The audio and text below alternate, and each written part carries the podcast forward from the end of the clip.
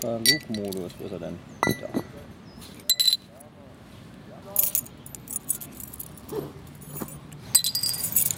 Wo ist der Minute. Gösser und Girlie. So muss das sein. Ich dachte mir, man könnte mal wieder einen Comic-Podcast machen, obwohl nee, eigentlich war es deine Idee, glaube ich. Ja, und dann habe ich Twitter gefragt, über was wir reden sollen und dann Ja. haben Leute gesagt, über Kindercomics. Kindercomics. Kindercomics ist eine coole Idee. Dachte ich mir auch, das ist eine coole Also Idee. Comics für Kinder oder Kinder in Comics oder wie wir als Kinder Comics gelesen haben oder was meinen die damit? Comics für Kinder war die Ansage hier. Für Kinder, okay. Ja, geht. Kriegen wir hin. Comics sind ja sowieso ein Medium für Kinder, ne? Außer diese Graphic Novels, die können natürlich dann auch große Kinder lesen. Nee, ähm, nee, lass uns diese unsägliche Debatte nicht aufmachen. Ich würde einfach mal so sagen, es ist wie mit Kinderbüchern. Äh, es gibt viele Bücher, die jetzt Kinderbücher gelabelt sind, die aber brillante Bücher sind. Und nur weil sie als Kinderbücher gelabelt sind, heißt das nicht, dass sie nicht auch Erwachsenen extrem gut gefallen können. Ich glaube, keiner würde sagen, dass Momo jetzt irgendwie ein schlechtes Buch ist, nur weil es ein Kinderbuch ist. Sind nicht eigentlich sogar die besten Kinderbücher die, die auch für Erwachsene funktionieren? Es ist eh die Frage, ob Kinderbücher für Kinder geschrieben werden. Oh, jetzt kommt ein Schwan vorbei. Genau. Lass die nicht unterbrechen. Nö, nö, nö. Das ist aber, der sieht ein bisschen mitgenommen aus. Lass mal das Crack weg, mein Guter. Das ist halt hier so ein Kreuzberger Ghetto-Schwan. Auf jeden Fall, guck mal, der ist total blass. Äh, Die haben da normalerweise so dunkel-orangene Schnäbel oder er ist da voll ausgebleicht. Nee, ähm, guck dir mal an. Also es gibt ja jetzt äh, so ein paar Klassiker, die dann tatsächlich als Kinderliteratur ge äh, gelabelt sind, die eigentlich philosophisch sind, wie, was weiß ich, ähm, äh, Alice im Wunderland. Wizard of Oz finde ich ist auch ein sehr, äh, sehr philosophisches Buch. Ist das dann ein Kinderbuch, weil jemand sagt, es ist ein Kinderbuch? Oder was macht ein Kinderbuch aus und was macht ein Comic für Kinder aus? Also das ist halt die Frage. Also ich glaube halt, sagen wir es mal so, wir können es ja mal andersrum machen. Wir grenzen mal ab, was kein, meines Erachtens kein Kindercomic ist. Ich würde beispielsweise Deadpool nicht unbedingt Kindern zum Lesen geben. Wegen Gewalt und Porn und was nicht alles. Ja, wegen Gewalt und Porn und einfach, weil es, glaube ich, Kindern nicht so viel Spaß macht wie uns, weil die noch gar nicht blicken, um was es da geht. Ich meine, der lebt ja halt einfach von der Provokation und von, der, äh, von diesem Spiel mit den, mit den Zuweisungen und so. Geil, guck mal, die beiden enden sich da kloppen. Ähm, das wäre auf jeden Fall kein Comic, den ich Kindern geben würde. Also was funktioniert denn für Kinder? Es muss halt irgendwie, es darf nicht zu komplex sein wahrscheinlich. Also, sagen wir es mal so, was für Kinder funktioniert, siehst du doch schon seit äh, über 60 Jahren. Disney hat doch da einfach quasi ein Geschäftsmodell draus gemacht. Das heißt, du brauchst eine Ide- Identifikationsfigur äh, für die Kinder, was ja auch völlig d'accord ist. Also ein guter Charakter ist ja eine feine Sache. Ich habe mich heute noch mit äh, jemandem drüber unterhalten, äh, weil seine Haarfarbe, die er jetzt hat, er hat seine Haarfarbe, also er hat die Haare gefärbt, weil er mit seiner Mannschaft gewonnen hat. Und hat sie dann nochmal nachgefärbt. Das Nachfärben ging dann aber in eine andere Richtung, als er die eigentlich haben wollte. Also er wollte sie eigentlich blau haben. Inzwischen hat er halt ungefähr dieses äh, ultra witzige Lila, das ähm, dieses eine Viech von der Monster AG hat. Okay. Das sieht ganz witzig aus. Und dann haben wir uns über die Monster AG unterhalten, dass die Monster AG, das sind eigentlich zwei Loser. Aber ähm, sympathische Loser. Und die haben sie halt zu Hauptfiguren gemacht. Also das äh, ist schon... Ich glaube, es ist gar nicht so wichtig, dass es halt so eine... Es mu muss nicht so eine langweilig integere Figur sein, wie jetzt zum Beispiel äh, Mickey Mouse oder bei Superhelden Superman, die dann halt einfach so alles richtig machen und gar keine, gar keine Angriffsfläche bieten. Ja, irgendwie, also Disney hat es halt lange so extrem glatt gemacht. Ne? glatt. Und dann haben sie, also es ist vielleicht auch der Zeitgeist generell, aber Pixar ist dann halt schon deutlich cooler und kantiger irgendwie um die Ecke gekommen. Und jetzt, Richtiger Tempus, weil die gibt es ja nicht mehr. genau, die sind jetzt halt auch äh, Disney, Genau, die sind auch zum Imperium gewechselt. So wie alles, was irgendwie für Kinder gemacht wird, irgendwann Disney gehören wird wahrscheinlich. Ja. Und ja, Nee, Also wie gesagt, du kannst es natürlich so glattgeleckt machen, dass du dann halt so langweilige Prinzessinnen hast und halt einfach äh, genau diese Klischees bedienst, äh, diese eigentlich diese Stereotypen, die du aus dem Märchen kennst. Oder du kannst es halt einfach, wie Pixar es tatsächlich gemacht hat, so eine den Figuren halt einfach ähm, ein bisschen mehr psychologisches Profil geben. Das hat ja Fables halt einfach par excellence gemacht. Ja, das ist doch so die Meta-Kindergeschichte, oder? Das ist die Meta, der, ich würde nicht mal sagen, dass es eine Meta-Kindergeschichte ist. Ich glaube, es ist die Meta, die Meta-Geschichte an sich, weil eigentlich fast alle Geschichten, die wir kennen, sind Sagen und Märchen. Also Ja. wenn, wenn du mal ganz äh, striktes nimmst, dann sind Märchen und Sagen erzählen ja genau vom Gleichen. Und ähm, aha, das Schiff heißt Rummelsburg. Gut. Wir werden jetzt von ungefähr 200 Touris begafft, die auf dem Schiff an uns vorbeifahren. Genau. Sollen wir die bewerfen? Ja, Wollen wir die füttern? Mit Flaschen? Ja, aber was ist eigentlich deine Lieblingskinderfigur? An was erinnerst du dich denn? Ziehen wir es doch mal so rum auf. Also ganz spontan als erstes fallen mir da Tim und Struppi ein. Tim und Struppi, okay? Das waren, glaube ich, so die Comics, die mich als Kind am meisten eingesaugt haben und die ich mir immer wieder und immer wieder aus der Bücherei ausgeliehen habe. Ja, Tim und Struppi auf jeden Fall auch, aber ich glaube, bei mir war es tatsächlich das Entenhausen, der Kosmos, den habe ich früher gehabt. Ja, stimmt, die waren natürlich auch da. Lustige Taschenbücher, immer so im, im Urlaub auf Klassenfahrten und so weiter. Ja, ich habe da auch festgestellt, wie verschieden mein Vater und sein Bruder beispielsweise sind, weil bei uns auf dem Klo lag fast äh, nie Klolektüre. Wenn, waren es halt entweder Fernseh, das Fernsehprogramm oder John Sinclair. Mein Vater war tatsächlich jemand, der gerne John Sinclair gelesen hat. Was mich dazu gebracht habe, dass ich mit 14 seine John Sinclair-Sammlung geerbt habe, was ich ziemlich cool fand. Schöner Trash. Das waren auch diese Romanheftchen. Ja, genau. Diese, die du super schnell wegsaugen kannst. Ach, der Geisterjäger. Ne? Genau, der Geister, der Dämonenjäger. Und äh, bei meinem Onkel wiederum lag immer ein ähm, lustiges Taschenbuch auf dem Klo. Und meine Eltern haben sich dann immer gewundert, warum ich bei denen immer so lange auf dem Klo bin. Hast du viel gelesen? So Bücher? Ich So mit, mit Text? mit Text, Ohne ich, Bilder? ich bin tatsächlich ähm, ein ganz, ganz schlimmer Was ist was Junkie gewesen. Ach ja, richtig. Gibt's die noch eigentlich? Die gibt's noch. Oh, Sind die noch so groß heute bei Kids? Weiß ich ehrlich gesagt nicht. Ja, da müsste man Studien zu machen. Aber ich glaube halt nicht, dass sie noch so groß sind wie früher. Also Es gibt heute, glaube ich, auch ganz viele ähnliche Sachen einfach. Der Markt ist viel größer. Auf jeden Fall. Nee, ich habe halt tatsächlich so Kinderbücher, ein paar Kinderbücher gelesen, so klassisches Zeugs, eher so äh, Jungs-Sachen. Lederstrom von was weiß ich, halt irgendwie so ähm, solche Sachen und viel ähm, was ist was. Und tatsächlich Comics. Also Tim und Struppi, klar. Ich bin gerade am überlegen, ähm, Spirou und Fantasio. Spirou und Fantasio, ja, aber bin ich über Umwege dran gekommen. Mein Patenonkel war damals jemand, der äh, ein relativ gutes Händchen hatte, mir Sachen zu schenken. Ähm, ich habe tatsächlich, neulich hat mir meine äh, Mutter mal meine ganzen alten Comics, die sie irgendwie im Keller gefunden hat, äh, die Reste in die Hand gedrückt. Da waren noch ein paar Tim und Struppis dabei. Krass zerledert und ausgemalt und nachkoloriert von mir. Da war aber auch ein Star-Lord dabei. Tatsächlich. Star-Lord von 79. Also das ist einer von den, ähm, hier von den äh, Guardians. Der Mensch. Okay. Das ist der Star-Lord. Ja, das war ganz witzig. Und der hat mir dann tatsächlich äh, dieses Birun Fantasio geschenkt, wo äh, die Maso-Pilamis dabei waren. Oh ja. Und die fand ich auf jeden Fall super geil als Kind, weil die ähm, halt so anders waren als alle anderen Figuren. Die fand ich halt sehr, sehr cool. Vor allen Dingen, äh, weil die.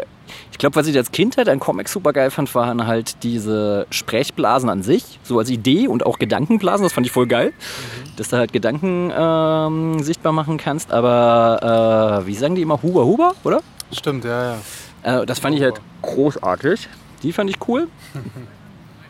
Ja, Es war halt auch ein abgefreaktes Viech einfach mit seinem 10 Meter langen Schwanz. Und Ja, und nicht nur abgefreakt, sondern halt auch einfach, das hat ja auch irgendwie eine gewisse, äh, eine gewissen äh, Haltung. Also es ist ja so, haut ja diesen Großwildjäger, der den Dschungel kaputt machen will und seine, seine Nachkommen fangen will. Da wirst du ja schon ganz früh von dieser Naturschützer, Lobbyisten, Organisation ja, die Identifikationsfigur ist quasi so ein äh, seltenes Tier, Ja, was, was ja. immer um Lebensraum auch kämpft. Und so, ne? Genau. Ja, ansonsten, ich bin gerade im Überlegen, was damals, als ich ein Kind war, was natürlich äh, bei mir als Kind, darf ich gar nicht unterschlagen, ganz krass war, wo ich jeden Monat drauf gewartet habe. Ähm, ganz perfide, da hat die Sparkasse eine sehr, sehr starke Kundenbindung. Ah, Knacks. Genau, die Knackshälfte. Fix und Foxy hat auch jemand vorgeschlagen als Genau. Thema. Fix und Foxy habe ich natürlich auch gelesen. Es ist aber krass, wenn du dir im Nachhinein halt mal ein bisschen äh, Kauka anguckst und dir dann überlegst, okay, der hat ja schon echt sonderbare Ansichten und du dir dann halt nochmal so einen Fix und Foxy vornimmst. Na, der war doch generell ein bisschen sonderbar, oder? Ja, ja, deswegen sagte ich ja, sonderbare Ansichten. Hat ja auch so komische Sachen verlegt und so. Vor allem, wenn es dann um germanische Barbaren ging. Äh, und Lupo war ja natürlich irgendwie so der äh, arbeitsscheue Asoziale. Aber es ist interessant, wie man sowas als Kind gar nicht wahrnimmt. Ne? Also, das läuft ja auf einer ganz anderen Ebene. Also ich meine, guck mal, das ist, äh, das ist, glaube ich, das Ding. Ähm, du hast ja, wenn du dir die Simpsons beispielsweise anguckst, die funktionieren ja in erster Linie immer noch als Kindersendung und haben dann aber halt krass viel politische Botschaft. also bei den Simpsons würde ich sagen, die funktionieren schon fast 50-50 eigentlich. Ne? ich glaube, die funktionieren momentan eher Dreiviertel als Erwachsenen-Serie, weil die halt schon so alt sind, weil da so krass viele Leute mit sozialisiert sind Ja. und so einen unglaublichen Kosmos haben. Ich meine, guck mal, der Kosmos ist wahrscheinlich ähnlich groß wie der von Entenhausen. Und ich meine, wenn dir den anguckst, ich finde es ja immer wieder geil, dass die Donaldisten da tatsächlich so eine Karte von Entenhausen gemacht hast. Für die so abgefahren. Ja, keine Ahnung. Aber die Knacks. Äh, Ich weiß gar nicht mehr, um was es bei den Knacks ging. Was ich natürlich auch noch als Kind wirklich geliebt habe, war, äh, ich bin tatsächlich ein Asterix-Kind, nicht ein Lucky Luke-Kind. ja, ich war eher ein Lucky Luke-Kind. Nee, ich komme ja aus Gallien. Also, Ja, ja, ist klar. Jetzt keine Cowboys. Jetzt hier nur im wilden Osten. Nee, tatsächlich, äh, ich fand die witzig. Aber bei denen war auch cool, einfach wie sie immer historische Motive aufgegriffen und Fall. eingearbeitet haben. Gut, das gab es bei Lucky Luke auch. Also es war generell bei diesen äh, franco-belgischen Das ist ja eh alles eine Clique gewesen. So. Ja, ja. Das heißt, wenn du jetzt im Nachhinein anguckst, was das eigentlich für ein Powerhouse war, äh, unglaublich. Also ich meine, das sind drei Leute, die quasi halt, äh, keine Ahnung, wie viel Prozent der europäischen Comic-Geschichte geschrieben haben. Weißt du, und die haben dann halt Leute in die Ateliers gebracht, gesagt, hier, lass die mal malen. Und ohne das, äh, die Fürsprache von den Leuten hätten wahrscheinlich viele ihre, ihre Karrieren gar nicht gestartet. Und das war damals dann noch ein bisschen was anderes als heute. ja, Das finde ich schon cool. auf jeden Fall. Aber ich glaube, äh, ich kann mich nicht mehr daran erinnern. Ich müsste tatsächlich mal nochmal gucken, wie Knackshefte funktionieren. Ich kann mich nur daran erinnern, dass ich die äh, mit meinem damaligen besten Freund sind wir dann immer nach der Schule, mussten wir an der Sparkasse vorbei und haben uns dann halt äh, das neue Knacksheft ge geholt. Und es war auch nicht so wie heute, dass du halt einen Comic kaufst und den dann liest und dann in, ins Regal stellst, sondern der wurde halt gelesen, bis er total zerniedert war. Ja, ja, man hatte ja nichts. Ge- Na, nicht mal, dass man nichts hatte, sondern man war mit dem Nichts, was man hatte, zufrieden. Das ist ja der Unterschied so. Aber sag mal, Knacks, also äh, in meiner Erinnerung war das wirklich sehr ähnlich zu Fix und Foxy. War das auch eine Kauka-Produktion oder? Glaube ich nicht. Also ich glaube halt einfach, dass die sich an Kauka gehalten haben, weil der damals halt einfach äh, das Comic-Imperium in Deutschland war so.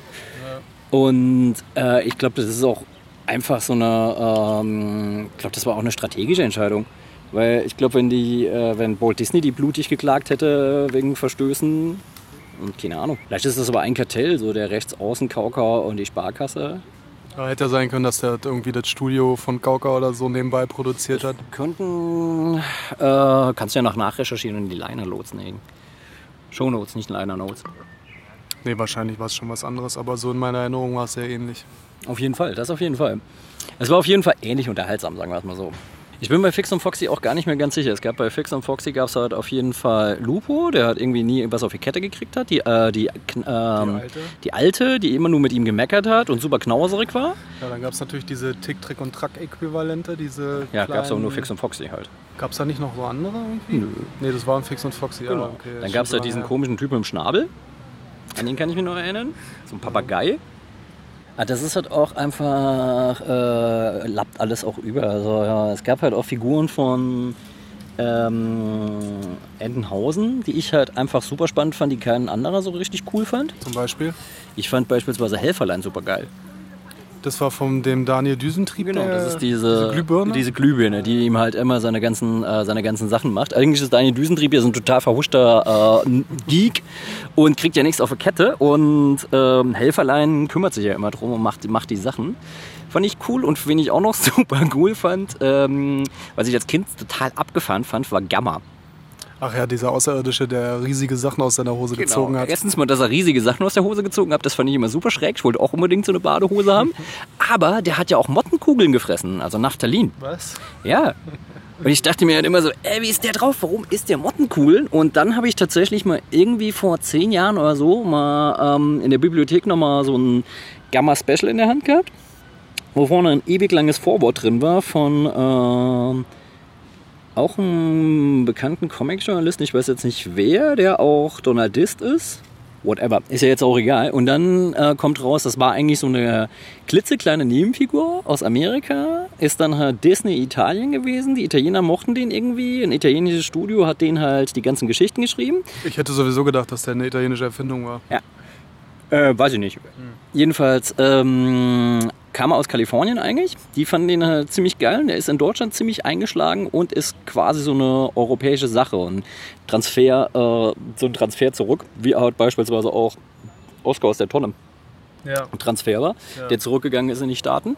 Und ähm, das Lustige ist, es gibt so Zwergorangen, die es halt in ähm, Kalifornien gibt. Kumqua oder so heißen die, glaube ich. Keine Ahnung. Jedenfalls die hat er halt im Original gegessen. Okay. Konnte man aber halt im kriegszerstörten äh, Europa halt nicht wirklich was damit anfangen. Da haben sie überlegt, was könnte noch eine kleine Kugel sein. Dann lässt man halt einfach die mhm. Farbe weg, dann ist es halt keine Zwergorange in äh, Orange, sondern es ist halt eine Mottenkugel. Oje, oje.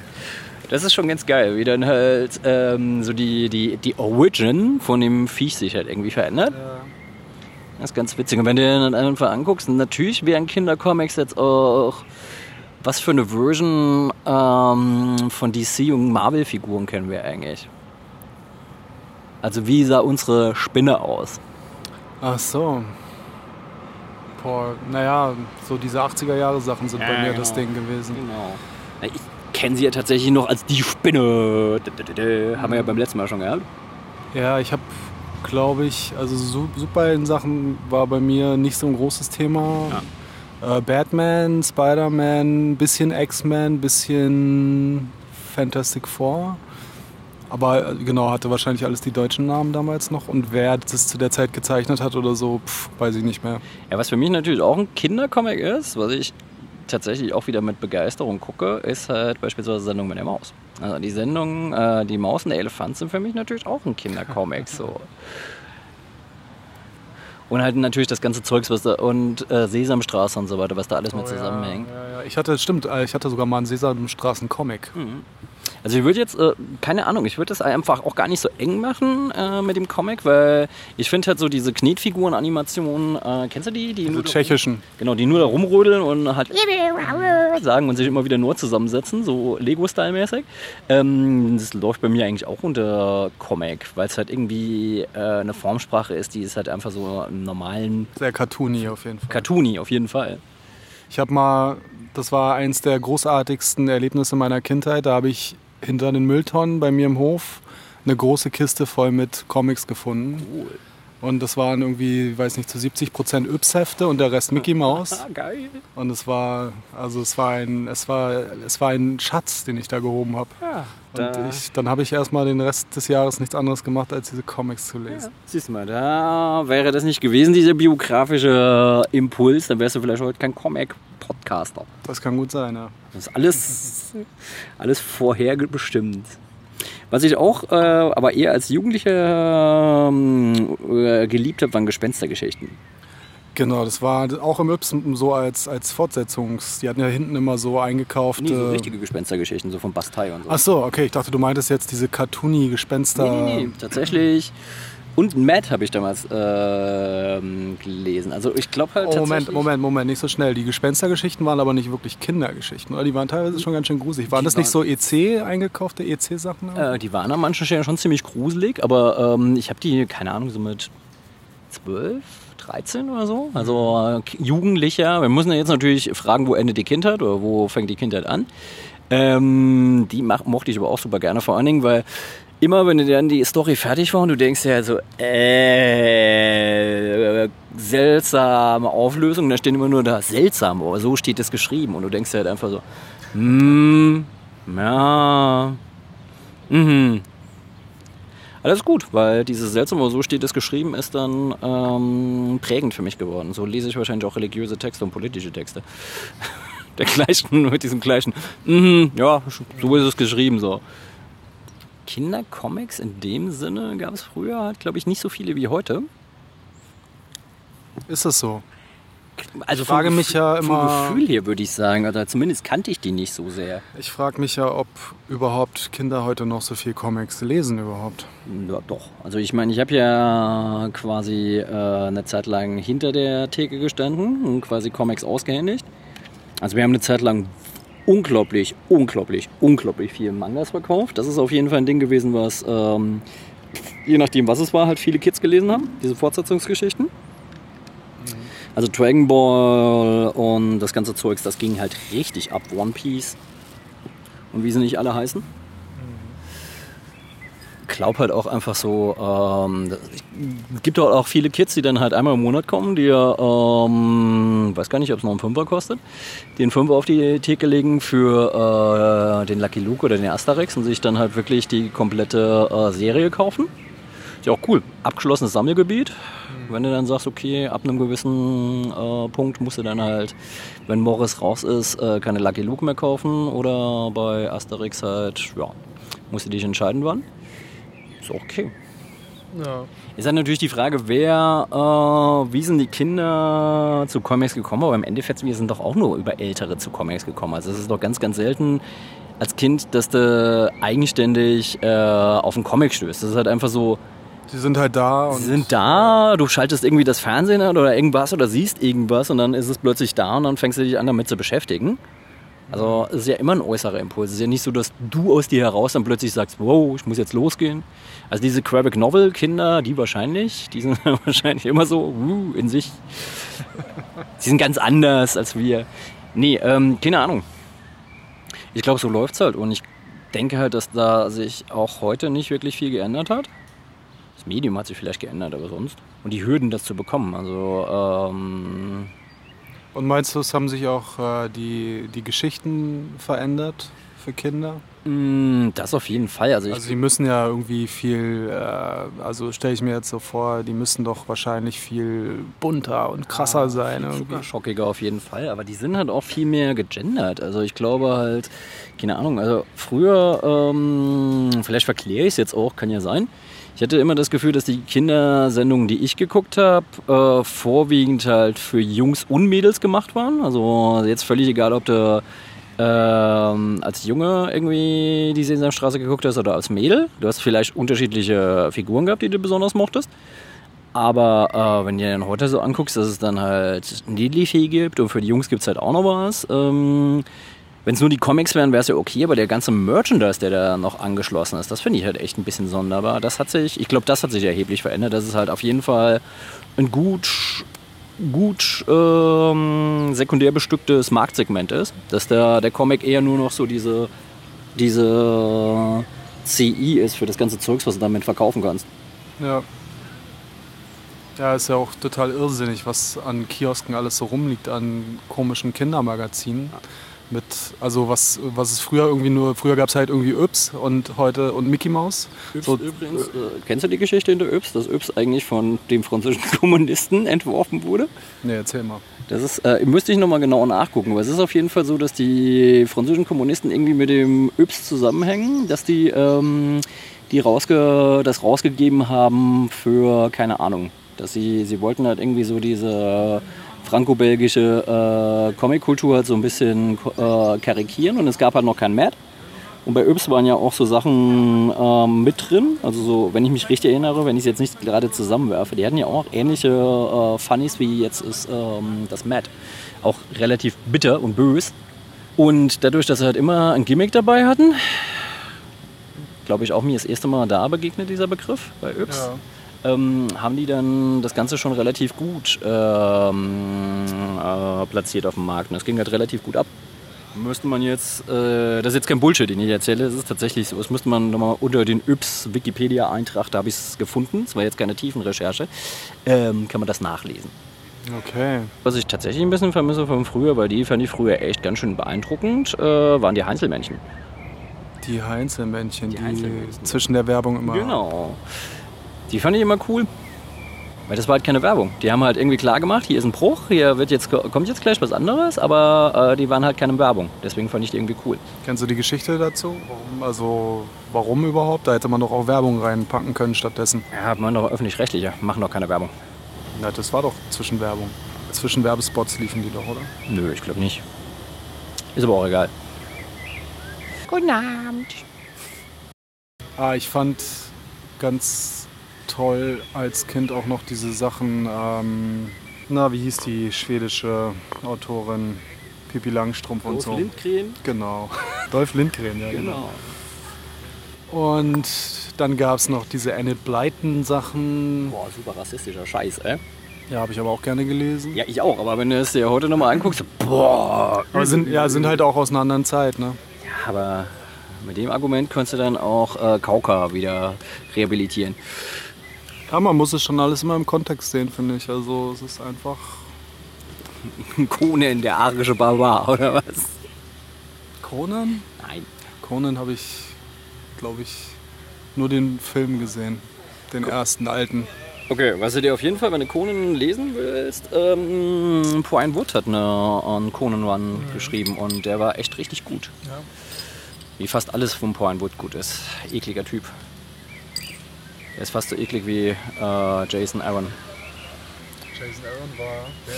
Der Typ, der äh, Sculpt gemacht hat, danach den äh, One für ähm, X-Men, der ziemlich heftig war.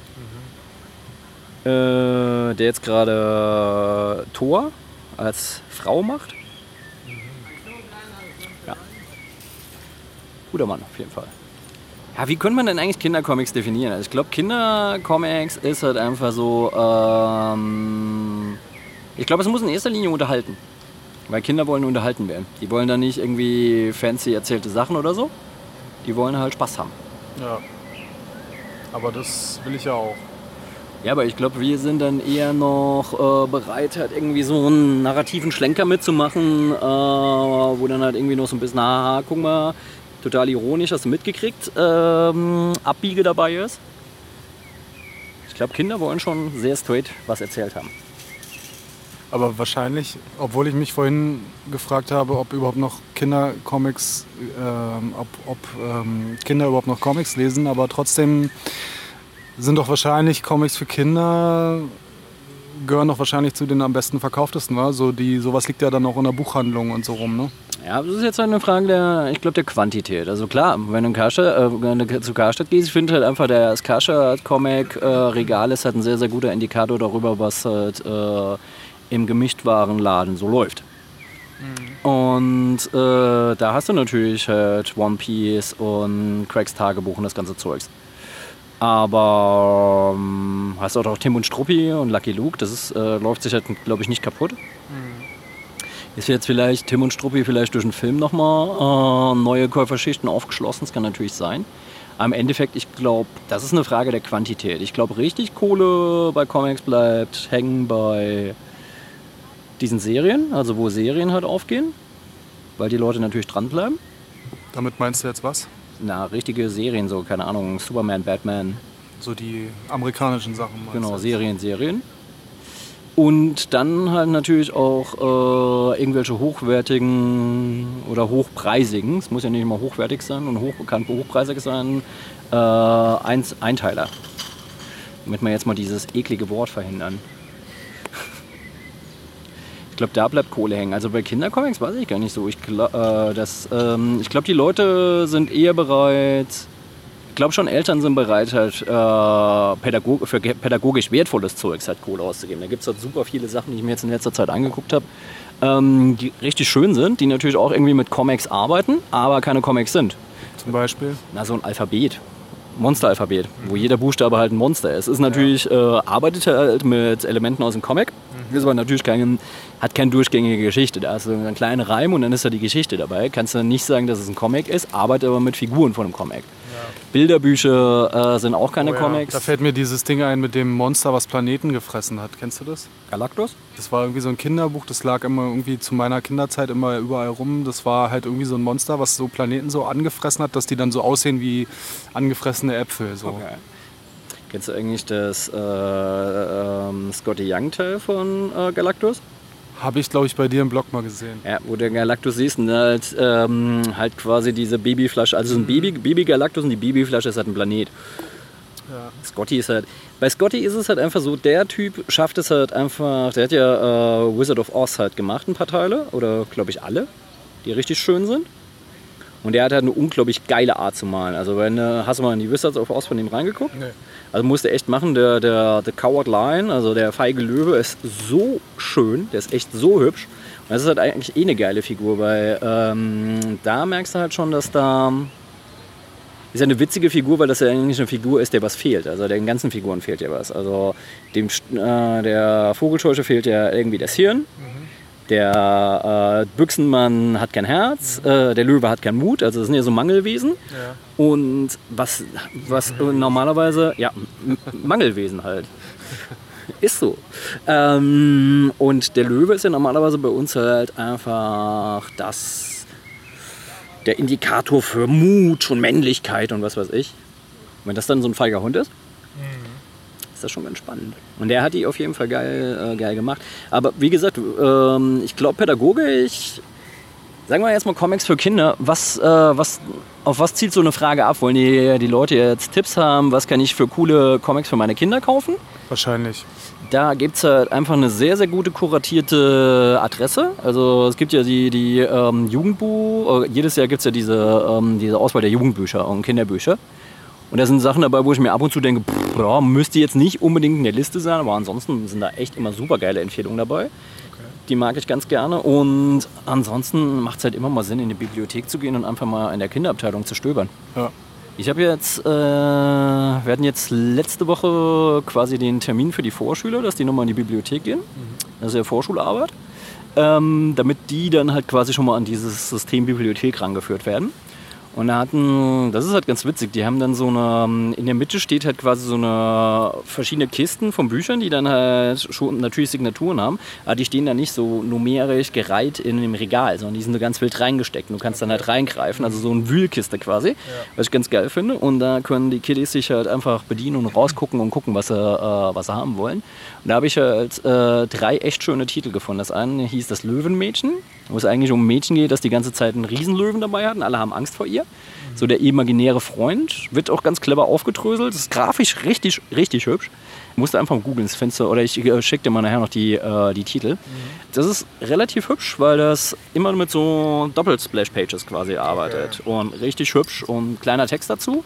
Und da stellt sich halt raus, dass ein klein, äh, dass, ähm, sie hat halt Angst vor dem Großwildjäger, der nebenan eingezogen ist. Und sie hat Angst, der wird den Löwen erschießen und so weiter. Im Endeffekt stellt sich halt raus, dass es halt, äh, sie ist halt ein Sonderling, die Lehrer beachten sie nicht, die Schüler beachten sie nicht. Und der Großwildjäger nebenan ist eigentlich auch kein Großwildjäger, sondern ist ein ganz normaler Junge. Und er fängt sich dann an, mit ihr anzufreunden. Und wo er sich mit ihr anfreundet, verschwindet halt der Löwe. Okay. Das ist eine echt charmant erzählte Geschichte von einem nicht, äh, nicht unbedingt äh, keinem Kind mit einem absolut sonnigen Gemüt, aber super hübsch erzählt. Von einer Dänin, glaube ich, äh, geschrieben und illustriert. Es ist aber halt auch dieser, na, diese ganze, keine Ahnung, wahrscheinlich wenn da oben keine Sonne ist, die haben mal so ein ganz spezielle, so ein ganz spezielle Mood, weißt du? Ich weiß nicht. Skandinavische Krimis sind ja auch so etwas spezieller. Und das andere, was ich mir geliehen habe, das ist, äh, gibt es ja drei Teile von. Ich habe jetzt zwei gelesen. Das ist Großer Wolf, Kleiner Wolf. Das ist auch super schnuffig äh, gezeichnet. Hat dann ähm, auch hinten von der FAZ tatsächlich eine, äh, äh, eine Empfehlung drauf, die sie meines Erachtens auch verdient hätten. Es geht halt um einen großen Wolf, der lebt halt alleine. Und dann kommt halt irgendwann ein kleiner Wolf angelatscht. Und die freunden sich dann halt einfach an und sind dann dick miteinander. Und bei dem zweiten Teil ist es halt einfach so, dass der kleine Wolf halt unbedingt ein Blatt haben will, weil das oben im Baum hängt und das fällt halt nicht runter. Auch im Winter nicht. Und er krabbelt halt nach oben über die ganzen dünnen Äste und hat dann Angst, dass er ab, äh, abstürzt und kommt halt wirklich oben an dieses Blatt und fasst es halt an und er zerbröselt und fällt dem kleinen Wolf auf die Schnauze und er fällt es halt total schön. Und es ist halt eigentlich so eine, ähm, ich weiß gar nicht genau, was es ist, ob so eine ähm, Eltern-Kind-Geschichte ist oder so eine Kumpelgeschichte oder große Geschwister, kleine Geschwister oder ob es halt einfach so, so der, der, der, der, der Grundtyp ist von, von Freundschaften. Was machst du für einen Freund, um ihn glücklich zu machen? So? Auf jeden Fall auch echt charmant erzählt und Ist wahrscheinlich bewusst so offen gehalten, damit Ja, genau. man darauf projizieren kann, was man will. Ich glaube, für Kinder funktioniert es wunderbar. Die Kinder, äh, denen ich es vorgelesen habe, die haben mir gesagt, das ist ein äh, Elternkind-Buch quasi. Für die ist es ganz klar gewesen, dass der große Wolf halt die Mama war. Über, überraschenderweise nie der Papa. Ja, fand ich ganz spannend. Ja, klingt gut. Also das ist auf jeden Fall witzig. Und keine Ahnung, was gibt es denn ansonsten? Fällt dir jetzt so was wie ein pädagogischer Comic ein? Nee, das klingt auch nicht nach etwas, was, ich, was mich interessiert. Ja, Oder was ich Kindern geben wollen würde. Ja, es gibt natürlich dann halt auch einfach Sachen, die halt Kindheit in, in Fokus stellen, aber meines Erachtens nur Kinder als Protagonisten haben, nicht unbedingt Kindercomics sind. Beispielsweise finde ich bei Charlie Porn super geil, dass bei Charlie Porn eigentlich die Erwachsenen immer nur bis zur Hüfte sichtbar sind. Ja, ja. Und Genau, es ist da groß. Wir sind alle, wir sind alle halt von diesen äh, Verfilmungen, äh, äh, von diesen Cartoons Ja. geprägt. Na klar. Die waren aber auch gut. Die waren super geil. Und ich glaube halt einfach, ähm, normalerweise ist es ja so, dass man lispelnde Kinder so ein bisschen hänselt. Oder macht man früher, macht man wahrscheinlich heute immer noch. Ich habe es nie gemacht. Ähm, ich fand nämlich Peppermint Peppy immer total super. Die war super cool. Und die hat immer so lustig geredet und war ja eigentlich so schlaue. Und ähm, wie die dann halt mit so einer kleinen, mit so einem kleinen Klitsch, weil das sind ja alles Figuren, die gar nicht funktionieren, das sind ja alles Mangelwesen. Guck dir an, der eine, ähm, wenn es nicht den Umweg über Beethoven macht, kann er sich nicht erschließen. Der andere staubt immer, weil er super schmutzig ist. Dann, äh, wer ist da nochmal? Linus? Ist Linus der mit dem Schnuffeltuch? Ja. Wenn du ihm das Schnuffeltuch wegnimmst, kommt er gar nicht klar. Ist halt so wie mit Gangster-Rappern und Koks. Jetzt los mit den Punchlines. Nö, noch nicht. Und dann Charlie Brown, der halt einfach so ein. Eigentlich ist Charlie Brown so ein krass depressiver Charakter. Ist unglaublich.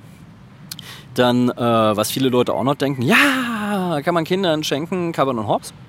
Ich finde, Calvin und Hobbes ist ein unglaublich schöner Blick auf die Kindheit, aber es ist keine Blick, äh, kein Blick von Kindern, sondern es ist ein Blick von Erwachsenen äh, auf dieses verlorene Paradies. So.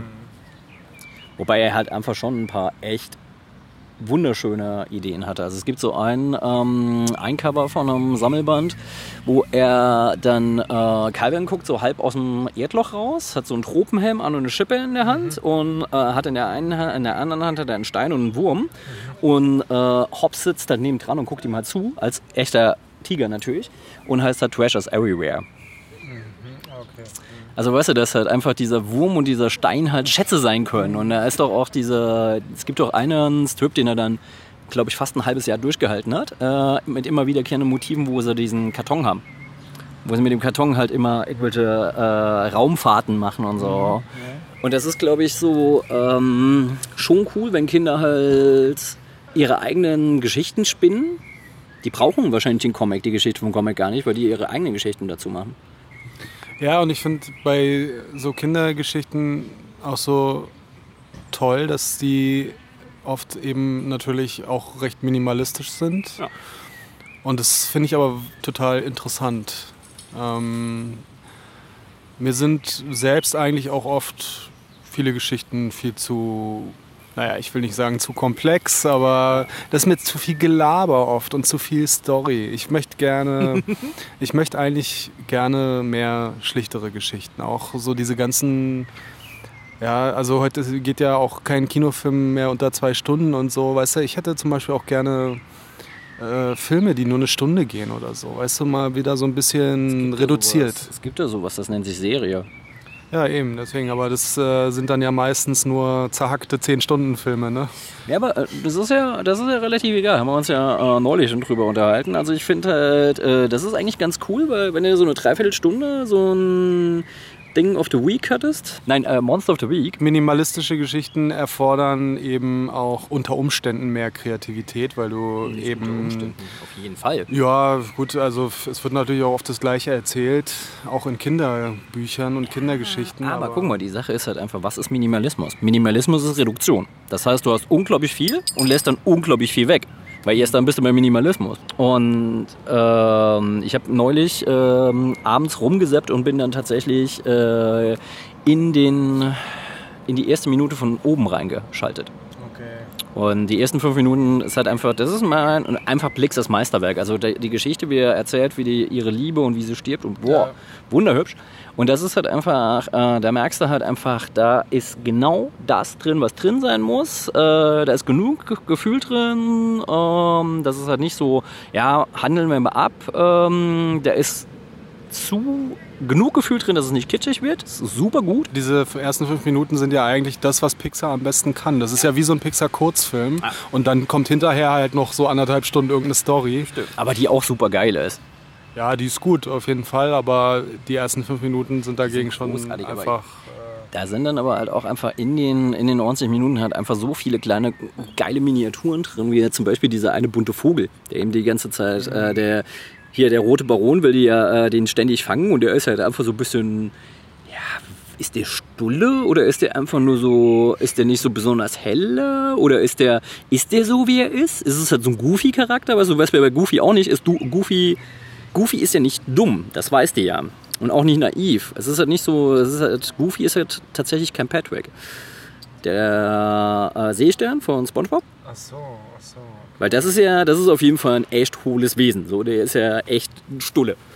Und auch äh, drauf ausgelegt, der dann halt auch, aber auch in seiner, in seiner Stupidität äh, auch Dinge besser sieht als, oder klarer sieht als Sponge jetzt beispielsweise. Aber das ist ja Goofy gar nicht. Goofy ist ja eigentlich so ein Charakter, der ähm, durchaus clever ist. Und ich meine, es gab ja auch eine Zeit lang äh, diese Geschichten, diese Detektivgeschichten, wo dann Goofy halt der Assistent von Mickey Mouse war, wo es dann, wo er dann halt quasi so eine Watson-Figur fast schon war. Ach echt, ja. Und da war er halt ja relativ clever. Na, natürlich der Sidekick, äh, äh, da war halt Mickey Mouse, äh, dieses ekelhaft moralisch integere Wesen, natürlich wieder erhaben, aber ähm, ist auch okay. Da war er aber halt einfach nicht so, so ein Dummi. Aber Goofy kann ich mich noch wirklich dran erinnern. Kennst du diesen Film, wo Goofy bei den Olympischen Spielen antritt? Ja. Und Goofy scheitert ja in jeder einzelnen Disziplin. Und das lachend. Also, ich fand ja dieses Goofy-Lachen war total geil. Ich habe meine Mama zum Wahnsinn, in den Wahnsinn getrieben, weil ich das halt einfach stundenlang nachgeahmt habe, bis ich es dann drauf hatte. Ähm, und äh, mit dem besten Kindergartenfreund damals das Goofy-Lachen haben wir richtig gut drauf gehabt. Dann dieses Uiuiuiui, Tiffy, ja vom Böhnefeld. Und dann dieses Vorsicht, hier kommt ein Karton. Und ach, keine Ahnung, das ist halt auf jeden Fall hängen geblieben. Aber Goofy, Camus hat mal irgendwann gesagt, es gibt kein Schicksal, was nicht durch Verachtung überwunden werden kann. Und wenn es ein Maskottchen für diesen Spruch gibt, dann ist das Goofy. Weil Goofy, weißt du, der scheitert und lacht. Und irgendwie so der olympische Gedanke ist da, dabei sein ist alles. Ob er sich beim Speerwerfen fast selber umbringt, mit der, äh, mit der Kette vom Hammerwerfen sich erdrosselt oder so weiter, völlig egal. Er hat's halt gemacht. Und irgendwie finde ich das ähm, einen deutlich sympathischeren Zug als dieses Ich mache alles richtig, weil ich bin Mickey Mouse und dann gehe ich mit Mini, hole ich mit meinem Auto, hole ich die Mini ab, die ihr gepunktetes Kleidchen anhat und dann gehen wir Eis essen und boah, Mickey ist ein Bausparer, weißt du? Niemand mag Mickey. Nee, das Ding ist ja, alle mögen Mickey, aber Nee, ich habe noch nie, also wer, wer, wer mag denn Mickey? Alle lästern immer Bausparer. Knacksleser, Nee, Knacksleser nicht unbedingt. Die haben ja Knacks. TKKG-Hörer. Ach, TKKG. Ich bin gar nicht TKKG, ich bin auf jeden Fall Team 3 Fragezeichen. Na, auf jeden Fall. Ähm, ich habe tatsächlich neulich ein komplettes Hörbuch mir angehört, das ähm, Justus Jonas eingelesen hat. Ja, was, was denn? Ich weiß es ehrlich gesagt nicht mehr, aber ich fand es richtig gut. Nein, ich fand es wirklich richtig gut. Es war ähm, eigentlich nicht unbedingt das klassische Ding, was du jetzt mit seiner Stimme verbindest. Ich fand es aber trotzdem voll cool. Und ich meine, der Typ ist jetzt an die 50 oder so Ja, bald. und hat halt einfach immer noch so eine Stimme wie so ein 16-Jähriger. Hat er, hat er nicht wirklich. Also er hat schon eine junge Stimme, aber Klar ist da wahrscheinlich noch ein Morph drüber gekloppt, aber ähm, nee, das glaube ich gar nicht mehr. Aber das ist einfach die Assoziation. Ne? Wenn, das hatten wir ja auch neulich kurz das Thema schon. Äh, meinst du, dass, es, dass wir so geprägt sind? ja, na, wenn du es nicht anders kennst und vor allem, wenn du ähm, einfach ihn in diesem Umfeld hörst und, und da so eine Das Kindergeschichte. hatten wir mit Bud Spencer, oder? Beim anderen Cast. Ja, weiß ich jetzt nicht mehr, aber auf jeden Fall ist es einfach, man akzeptiert es dann einfach. Ne? Das ist halt auch so ein bisschen, das ist halt einfach die, ähm, die Magie der Fiktion, ja, wenn dir irgendwas gezeigt wird äh, und gesagt wird, hier, das ist jetzt ein zwölfjähriger Junge, dann nimmst du das halt erstmal hin. So. Und äh, wenn du aber direkt daneben die Originalstimme hören würdest, wie er wirklich zwölf war, das klingt völlig anders. Auf jeden Fall. Ja, die Sache ist aber, ähm, es gibt auch so andere Sachen. Beispielsweise, ich finde äh, find die Stimme von, beziehungsweise fand, der, der, der richtige Tempus, fand ja die Stimme von ähm, Dirk Bach immer super anstrengend. Oh ja, auf jeden Fall. Diese Hörbücher von ihm konnte ich nie hören, diese Terry Pratchett-Sachen. Bei Terry Ähm, Pratchett finde ich es auch ein bisschen schwierig, aber ich habe mir tatsächlich seine, seine Walter Mörs Sachen, die er eingelesen hat, äh, angehört und das ist richtig gut. Also Captain Blaubeer, richtig Hammer, weil der löst sich dann irgendwann mal von diesem. Ist aber natürlich auch eine Frage. Der hat sich halt irgendwann diesen Nische geschaffen. Er ist halt diese kleine schwule, kleine dicke schwule Ulknudel, wo er, alle hatten ihn lieb, weil er halt so ist, was eigentlich super schade ist, weil er sich damit extrem reduziert hat. Ja. Und ähm, oder reduziert wurde. Das ist jetzt halt eine Debatte, äh, keine Ahnung, passt glaube ich hier nicht rein. Aber ähm, die Sachen, die er von Mörs eingelesen hat, Hammer. Okay. Richtig gut. Und das ist auch geil. Mörs ist sowieso auch ein gutes Kinderbuchthema. ja, auch eh cool, wenn du dann weißt, halt einfach, äh, du, alle kennen Mörs eigentlich so vom kleinen Arschloch. Ja, Captain Blaubeer würde ich sagen eher, ne, mittlerweile. Ja, inzwischen ja, aber lange Zeit war es halt einfach so, dass man halt äh, das kleine Arschloch kannte, wenn es um Mörs ging. Ja, früher schon, ja. Und Captain Blaubeer ist schon auf jeden Fall wirklich verdammt clever. ja. Vor allen Dingen, weil Captain Blaubeer Kindern auch einfach was zutraut. Weil es ist halt einfach so, äh, irgendwann ist es halt relativ egal, ob es jetzt Seemannsgarn von ihm ist oder nicht, äh, weil die Kinder ziehen sich da halt raus, was sie wollen. Die können halt die Sachen, die sie vielleicht cool finden, einfach äh, behalten, die jetzt vielleicht gar keine Realität sind. Und das, was vielleicht Realität ist, halt als äh, Humbug abtun. Das finde ich ziemlich cool, dass er es halt immer offen lässt, zu entscheiden, was jetzt tatsächlich äh, Realität ist und was nicht. Ja, auf jeden Fall.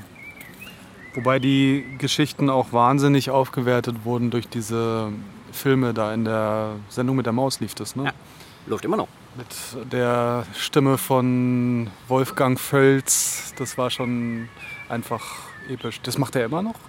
Macht er das noch? Spricht das noch die alte Stimme? Äh, ich weiß jetzt nicht, was die alte Stimme ist. Also ich kenne halt auf jeden Fall so eine sehr so bärige, sonore Stimme. so. genau. Das ist, wenn er das ist, dann auf jeden Fall. Ja, nö. Ich bin ja momentan tatsächlich so, dass ich mon sonntags morgens äh, mir einen Wecker stelle, um Sendung mit der Maus zu gucken.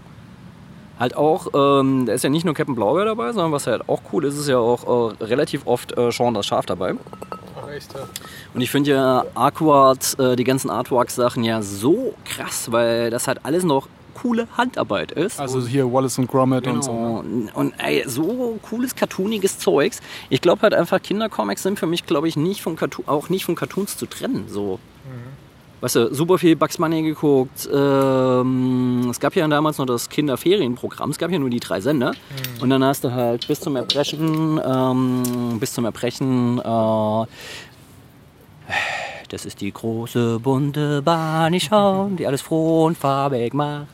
Und ähm, wir sagen Dankeschön und auf Wiedersehen und ähm, vielen Dank für die Blumen und der ganze Kram. Also ich glaube, das ist halt einfach ähm, diese Anime-Comics, also äh, keine Ahnung, Coyote und die Roadrunners und Tom und Jerry, Sylvester und fuck, wer ist der?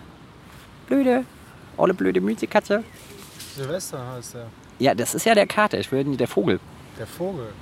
kleine gelbe Vogel. Wie heißt der Vogel? Tweety. Stimmt, na klar. Klar. Tweety habe ich ja sogar schon mal im Warner Brothers Park getroffen. Na, der olle blöde Miezekatze sind hier Da war er aber sehr ungesprächig. Gut. War nicht so, hat er nicht so einen guten Tag gehabt. Dann halt ein Typ im Kostüm oder was? Was ich mich in letzter Zeit halt frage, ist, ähm, du hast ja als Kind, glaube ich, ein anderes Zeitempfinden. Ob dann diese kurzen, kommen dir ewig vor, wenn du es heute anguckst, so, so, eine, ähm, so eine Folge von ähm, äh, Tom und Jerry. Das geht irgendwie fünf oder zehn Minuten, Ja, genau. ne? Und das äh, kommt einem als Kind wahrscheinlich wie eine halbe Stunde oder eine Stunde vor. Richtig lange. Also ein Kumpel von mir, der hat sich neulich halt irgendwie so die Complete ähm, äh, DVD von Tim und Struppi gekauft für nichts. Ich glaube 19 Euro oder so. Okay. Also 10 DVDs. Ist halt alles drauf und dann haben wir tatsächlich einen Abend gemacht, wo wir uns dann eine DVD reinge äh, reingetan haben. Aber Die so, auch so gar nicht schlecht sind. Die sind ziemlich nah an den Comics und Ja. eigentlich ganz ordentlich.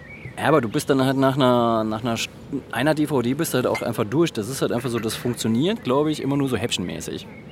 Weil es halt auch ja kein geschlossenes Narrativ ist. Da passiert ja eigentlich nichts. Es ist halt einfach so Katze und äh, Katze und Maus hauen sich halt immer. Also jetzt gibt's da nichts. Wo, was? T äh, Tom und Jerry ich Tom und Jerry meinst du? Ja. Nicht Tim und Struppi. Ja, genau. Ja, okay. So, habe ich Tim und Struppi gesagt? Ja. Nee, ich meinte Tom und Jerry. Tom und Tim und Jerry. Tom, und Struppi. Tom und Struppi. ja, ich will mehr Crossovers her damit. Ja, ja, Tom und Struppi wäre aber cool. Nee, bei den äh, die Comics, die ähm, finde ich auch auf jeden Fall ganz charmant. Von was jetzt? Tim und Struppi. Ja, die. Ähm, Also die Cartoons. Ja, die. Da haben, haben wir es bei japanischen Sachen viel einfacher. Weißt du, da sagen wir entweder Anime oder Manga und jeder weiß, was gemeint ist. Und hier bei ähm, den. Nein, das heißt, die animierten Sachen sind Cartoons oder Zeichentrickfilme und Genau. die Comics, die gemalten Sachen sind Comics. Und äh, es gibt Menschen, die das ein bisschen verwechseln. Ja, nö, also die benutzen halt einfach einen Sammelbegriff. Kindercomics. Ähm, Kindercomics äh, kommen wir eigentlich auch nicht im Reprodukt rum, wa? Richtig. Ja jetzt tatsächlich so einen kompletten. Äh, ist das jetzt eigentlich ein Sublabel? Ich habe es gar nicht so weiterverfolgt. Ich glaube nicht. Ich glaube, die bieten das einfach unter ihrem Reproduktlabel an. Ja, das unter Reprodukt schon, aber ich glaube, das ist doch ein Sublabel inzwischen. Mein. Auf jeden Fall macht es einen großen Teil von deren Programm mittlerweile aus. Ne? Äh, muss ich jetzt ganz ehrlich gestehen, habe ich gerade aktuell gar keine Ahnung, wie, was, wo. Ja, ich kriege immer so den, den Newsletter, habe ich abonniert und also so ganz äh, locker gefühlt, würde ich jetzt mal sagen, ist das äh, schon ein ganz erheblicher Teil mittlerweile bei Reprodukt. Aber habe ich jetzt auch nicht, weiß ich jetzt auch nicht so genau. Der beste Titel finde ich immer noch Kiste. Kiste, was? Kiste. Kiste? Kiste. Kiste heißt Kiste. Also es ist ein Comic, der heißt Kiste. Kane. Von Reprodukt. Äh, Hauptfigur ist eine Kiste. Kane nicht. Ja. Kiste und dann gibt es halt Kiste tut dies, Kiste tut das. Okay. Und Ariol natürlich, was ich ziemlich cool finde. Ja. Bei Ariol halt so eine sehr eigene, auch, äh, aber da sind wir auch wieder bei diesem, bei diesem Peanuts-Ding. Also als, ähm, finde ich, wirkt halt ein bisschen wie die französischen Peanuts. Mit Tierfiguren. Das ist halt der große Unterschied, weil die Peanuts sind ja Menschen. Und äh, bei Ariol sind es ja alles Tierchen, vermenschlichte Tierchen. Was sind es denn für Tiere überhaupt? Anthropomorphologismen sind es, um ganz genau zu sein. Ja, aber was für. Na, Ariol ist doch ein Esel. Ja. Ja, dann gibt es halt noch seinen Kumpel, also die Kuh, was weiß ich. Also verschiedene Tierchen. ja. Aber vom Charakter her ist es doch halt einfach das Gleiche. Es gibt halt so die, die ich glaube, die Kuh ist halt relativ gutmütig. Haha, was für eine Überraschung. Ähm, ja. Und die sitzen dann halt so in der Klasse und machen so ihren Scheiß, was man halt so in der Klasse macht. Von der Zeichnung, von der Einfachheit der Zeichnung und so weiter, halt auch eher man vermuten würde, dass es ein Kindercomic ist, der dann aber halt auch einfach eine sehr, sehr komplexe und irgendwie ziemlich düstere Story hat. Ist halt Koma auf dem Was ist das? Mit so einem kleinen Mädchen, die dann halt irgendwie, ähm, die Mama ist gestorben und sie muss ihrem Papa halt helfen, der Schornsteine sauber macht, weil sie so clean ist, passt halt in die Schornsteine ganz gut rein. Und ähm, fällt dann, glaube ich, ins Koma oder so und ist dann halt in so einer Zwischenwelt. Und da gibt es halt so Rußwesen. Okay. Und die leben in den Schloten und dann muss er dann halt irgendwie so denen helfen, irgendwie so eine böse Maschine zu besiegen. Also auf jeden Fall sehr abgefahrener Comic, ähm, den ich äh, von der Bildsprache her ziemlich eindrucksvoll fand, aber leider irgendwie auch nicht weiterverfolgt habe. Weil, keine Ahnung, da Da fällt mir jetzt gerade dieses Ding ein mit dem Mädchen, was tot im Wald liegt. jenseits. Ist das was für Kinder? Ich bin mir nicht so sicher gerade. Nee, das ist ja ein ganz perfides Ding. Also das ist halt einfach so. Ähm, also es klingt natürlich erstmal super krass, aber es ist schon sehr sweet irgendwie auch auf eine super Art. sweet. Das ist super sweet. Das ist total hübsch gezeichnet. Das ist halt, das ist ein unglaublich subversiver Comic, weil der ja einfach so lieblich ausschaut und bitterböse ist. Also, da habe ich öfters auch im Umfug das Problemchen gehabt, dass Leute gesagt haben, ha, hier, ich würde das gerne meiner achtjährigen Nichte schenken. Und ich so, "Mm, nope. Das ist halt am Anfang, du weißt ja gar nicht, warum dieses Kind tot ist. Also es äh, gibt halt so Andeutungen, es könnte halt irgendwie das Opfer von einem äh, Sexualdelikt sein. Jedenfalls liegt das Kind tot im Wald. Ach so, so deutlich wird es. Das Kind liegt tot im Wald. Also ist, ich bin mir nicht mehr ganz sicher, ob es jetzt ein Sexualdelikt sein könnte oder ob man das so aus einem erwachsenen Auge reinliest, weil warum soll ein Kind tot im Wald liegen? Ja, ich dachte, das wäre ein bisschen abstrakter gehalten. Nee, nee, nee, das ist tatsächlich ein Kind, was tot im Wald liegt. Und dann ist es ja halt einfach so, dass dann ähm, quasi die Zerfallprozesse dann einsetzen. Also, okay. Dass äh, dann halt, äh, du hast dann halt so eine Überblendung, wo du dann wirklich diesen Schädel hast mit den Maden, die da drin hausen. Okay. Und dann so kleine Figürchen, die da ganz super süß sind, die dann da drin wohnen. Aber dann hast du halt auch so ein Mädchen, was ähm, immer die Haare hier übers Gesicht hat, wo dann nur ein Auge ist frei. Und irgendwann stellt man halt fest, die ist ein Zyklop. Also die hat unter diesen Haaren gar kein Auge mehr. Und dann ist halt so eine Prinzessin dabei, die dann mit ihren ganzen äh, Mädels, die ihr halt äh, Gewehr für Fuß stehen, die halt einfach in, in einer Federmappe lebendig begräbt und so. Richtig bitterböse. Okay. Also ein richtig fieser Comic, der aber halt, ähm, ist einer der wenigen Comics, die ich ein paar Mal gelesen habe, weil der wirklich krass eindrucksvoll ist. Und ähm, da würde ich halt tatsächlich auch gerne mal so ein Making-of haben. Also da würde ich gerne mal von, von äh, den Machern wissen, was sie sich da genau bei gedacht haben. Das ist ja auch äh, Keraskö gewesen. Fand ich auf jeden Fall sehr interessant. Die haben mir dann auch ähm, Fräulein Römig nicht angemacht. Das ist so ein Comic über ähm, eigentlich eine Schwester, weil die andere am ersten Teil ja stirbt, äh, in Paris, so irgendwie Anfang Jahrhundertwende. Die Schwester stirbt und sie will herausfinden, ähm, die kommen halt als, ähm, als, ja, keine Ahnung, das Zimmermädchen aus der französischen Provinz in eine Stadt.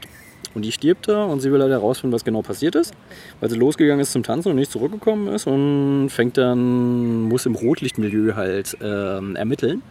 Und ich glaube, da ist gerade der Dings rübergefahren über die Brücke, der ähm, Daniel. Tiberius. Tiberius. Tiberius, genau. Ähm, ja, und jedenfalls ist sie halt so die Unschuld vom Lande und äh, ermittelt im Rotlichtmilieu und kommt halt einfach dazu, dass sie dann so eine eiserne Jungfrau ist oder so. Also Okay. eigentlich eine, die Leute züchtigt. Und äh, das Lustige ist, dass er halt ein Superstar wird und dann halt auch in relativ äh, hoher gesellschaftlicher Position die Leute sich aufsuchen und das ist eigentlich ein relativ cooles Sittenporträt. So. Was ich eigentlich auch ganz witzig finde, ist, wenn dann quasi von Comichelden die Kindheit plötzlich zum Thema gemacht wird.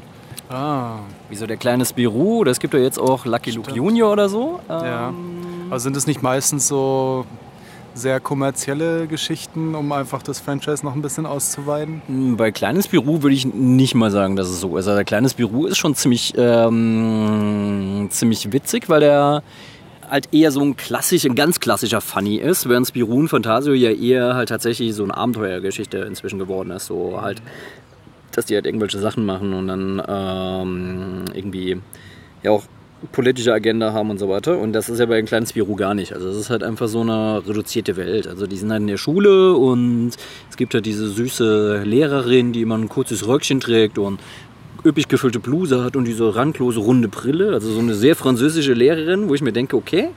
Ähm, aber auf der anderen Seite finde ich es halt eigentlich ganz witzig.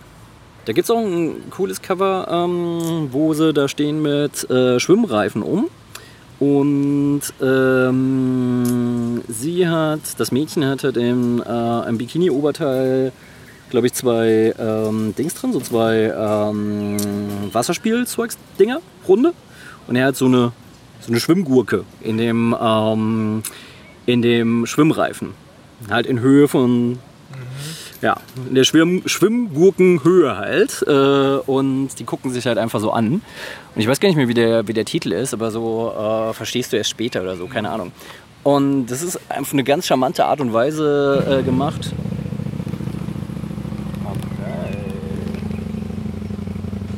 Ihr seht, wir sind schon so populär, dass es schon Störsender gibt. Die halten uns davon ab, über die Kindheit von super von, von Comichelden zu sprechen.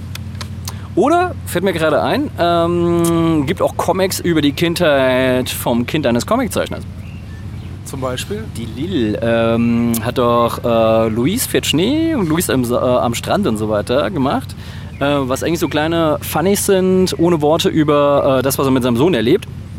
Und dann hat er ja jetzt ein Tagebuch für schlechte Väter oder so, Ratgeber für schlechte Väter oder so gezeichnet. Ähm, wo dann halt so Zwinker, Zwinker, guck mal hier, ähm, ich mache jetzt Comics über, wie man es nicht machen soll. Natürlich mache ich es richtig, aber ähm, Zwinker, Zwinker. So, ist das Störgeräusch mal weg.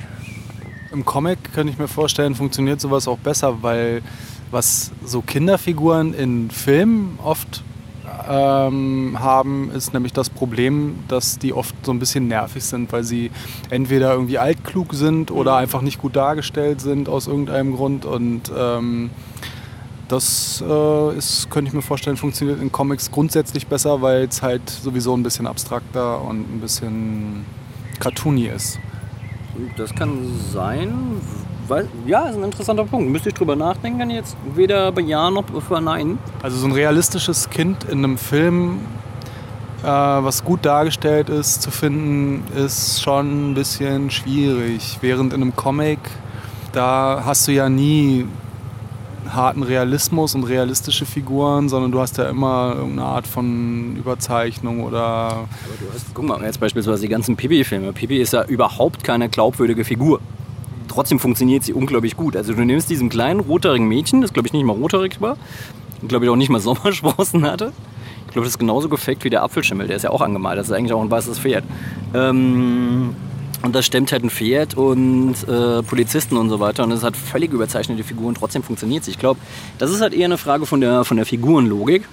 Ich bin auch gerade am überlegen, gibt es eigentlich einen Comic, wo ein Kind wirklich so sowas ist, so ein Held ist, wie jetzt beispielsweise bei Ronja oder Momo, wo es ganz klar ist, das sind Helden, Heldinnen. Gibt es so einen Comic Hm. eigentlich? Fällt mir nichts ein gerade. Du hast dann halt einfach so Comics äh, wie beispielsweise The Unwritten. Bei der Unwritten war es ja halt schon so, dass es schon so ein bisschen mit dieser, mit dieser Harry Potter Figur halt gespielt hat. Ja, es ist halt auch so ein gebrochenes Ding. Es ist halt auch eher so ein Meter, Meter, Meter-Ebenen-Ding. Also so vielleicht die Bücher der Magie. War das auch schon wieder? Ach, nee. Harry Potter ist halt ein richtiger Held. Ne? Ja. Harry Potter ist jetzt wahrscheinlich so der Prototyp vom, vom Kinderheld gerade. Ne? Ja, wobei ich jetzt halt irgendwie. Ja, doch, wahrscheinlich. Was ich ein bisschen seltsam fand bei dieser, bei dieser Comic-Schwemme, die es hier mal eine Zeit lang gab, also wo alles grafik novelisiert wurde, ähm, was irgendwie nicht bei drei auf dem Baum war, da gab es halt auch ganz unglaublich schlechte ähm, Adaptionen, Literaturadaptionen, wo ich mir dachte so, boah, weißt du, Bleibüste plus Mundmalerei äh, gleich äh, Graphic Novel, wo ich mir dachte so, ey, bitte nicht. Das ist ja, Gott sei Dank, so nach zwei Jahren ist die Blase ja auch geplatzt. Ähm, aber ähm, da gab es halt ganz, ganz wenige Sachen, die wirklich funktioniert haben. Das ist bei Literaturadaptionen ja schon schwierig. Wie solltest du dann ein vernünftiges Kinderbuch adaptieren? Ich kenne, glaube ich, nur bis auf diese zwei Kafka-Dinger, die bei Knesebeck rausgekommen sind, äh, kenne ich eigentlich keine wirklich gute Literaturadaption. Wir haben es, glaube ich, immer noch nicht so richtig griffig bekommen, was jetzt eigentlich äh, Kindercomics sind. Ich meine, wir sind ja das Ding, was für Comics entfehlt ihr, sind wir ganz elegant umgangen, haben ja Verweis gegeben. Aber Chanton beispielsweise wird ja von vielen Leuten auch gesagt, das ist eigentlich eine, ein Kindercomic. Würdest du jetzt sagen, das ist ein Kindercomic, jetzt so die Fundsache? Was, was meinst du gerade? Chanton? Irgendwie Arrival? Ähm, Ja, da klingelt gar nichts gerade. und die Fundsache ist äh, damals als Trickfilm, glaube ich, mit dem Trickfilm-Oscar ausgezeichnet worden. Wo ein Typ halt irgendwie so, ein- so ein Monster, so ein komisches Maschinenmonster am Strand findet Okay. und mit dem halt rumhängt. Nee, keine Ahnung. Okay. Müsstest du eigentlich auf YouTube finden. Ähm, das ist echt richtig cool. Achso, das sind Zeichentrickfilme. Das sind halt, nein, das sind, der Bible ist ein Comic, das andere ist eigentlich auch ein Comic, die Fundsache. Das haben sie halt nur tatsächlich als ähm, Trickfilm umgesetzt. Äh, und geht, glaube ich, fünf Minuten oder so, aber der ist richtig hübsch. Okay. Und da ist halt auch einfach äh, gesagt worden, das sind Kindercomics, finde ich jetzt halt einfach überhaupt nicht. Da sollten wir zwischen Kinder- und Jugendlichen Comics äh, trennen. Und ich glaube, über richtige Kindercomics, so, so Teletubby-Kindercomics, äh, keine Ahnung, reden wir halt nicht, weil die haben wir ja so gut wie nicht in den, äh, in den Griffeln. Weil da sprechen wir halt einfach de facto eigentlich über Comic, äh, nicht über Comics, sondern über Bilderbücher. Ja. Da muss ich halt ganz ehrlich sagen, da bin ich immer wieder sehr, sehr hinterher, ähm, halt auf Flohmärkten äh, zu stöbern, um halt alte Volk und, äh, Volk und Welt hieß der Verlag, glaube ich, der Ostverlag, komme jetzt gerade nicht drauf.